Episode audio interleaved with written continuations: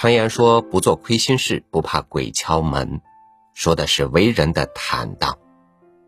时时有底线，事事不亏心，为什么不能抬头挺胸、自信做人呢？与您分享冯骥才的文章：人的自信是建立在底线上的。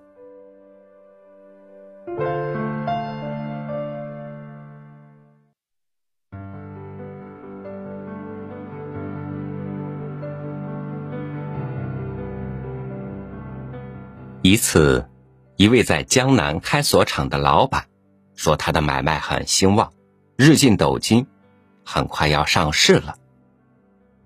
我问他何以如此发达？他答曰：“现在的人富了，有钱有物，自然要加锁买锁。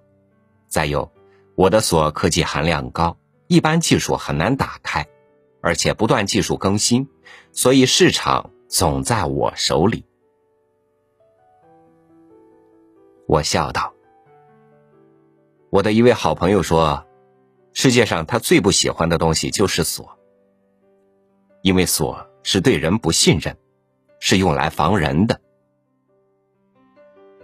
锁厂老板眉毛一挑，说：“不防人防谁？我赚的就是防人的钱。”你以为这世上真有夜不闭户的地方吗？我说，五十年代真有，七十年代我住在一座房子的顶楼上，门上只有个挂钩，没锁，白天上班把门一关，钩一挂，从来没被人偷过。锁厂老板说：“那是什么时候？早没影了。”不信你不锁门试试。我笑了笑，没再说。我信他的话。我承认，一个物欲的时代和一个非物欲的时代，人的底线是不同的。社会的底线也在下降。所谓社会底线下降，就是容忍度的放宽。原先看不惯的。现在睁一眼闭一眼了。原先不能接受的，现在不接受也存在了。在商业博弈中，谎话欺骗全成了智慧；在社会利益竞争中，损人利己成了普遍的可以获利的现实。诚信有时非但无法兑现，甚至成为一种商业的吆喝或陷阱。在这样的社会生态中，人的底线不知不觉在下降。可是这底线就像江河的水线，水有一定高度，船好行驶，人好游泳。如果有一天降到了底儿，大家就一起陷在烂泥里。我是连自己是脏是净是谁，也不知道了。所以。人总得有自己做人做事的底线。其实这底线原本是十分清楚的，比如，人不能见利忘义、卖友求荣、卖国求荣、乘人之危；不能虐待父母、以强凌弱、恩将仇报、落井投石；还有，不义之财君莫取。朋友妻不可欺等等，这个古来世人皆知的底线，也是处世为人的标准，似乎已被全线突破了。底线是无形的存在于两个地方，一在社会中，一在每个人心里。如果人们都降低自己的底线，社会的底线一定下降。社会失去共同遵守的底线，世道人伦一定败坏。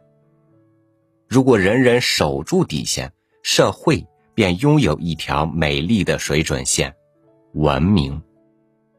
因此说，守住底线，既为了成全社会，也是成全自己。然而，这两个底线又互相影响。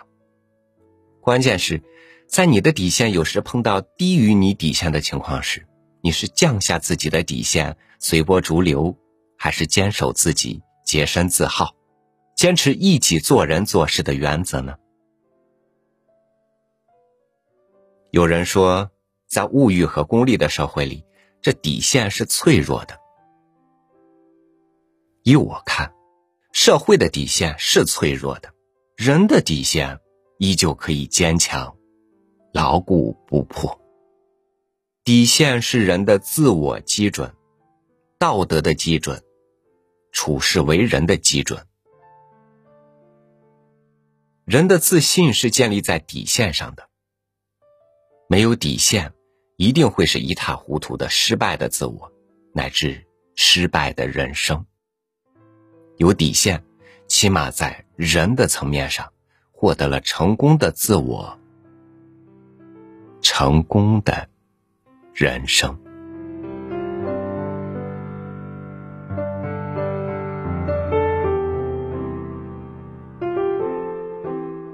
很长时间一直以为做人是为别人做的，后来才懂得做人是为自己而做人。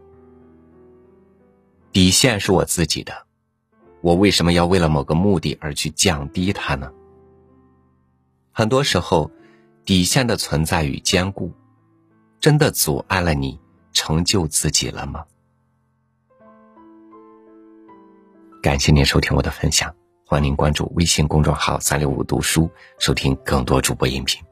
我是超宇，祝您晚安，明天见。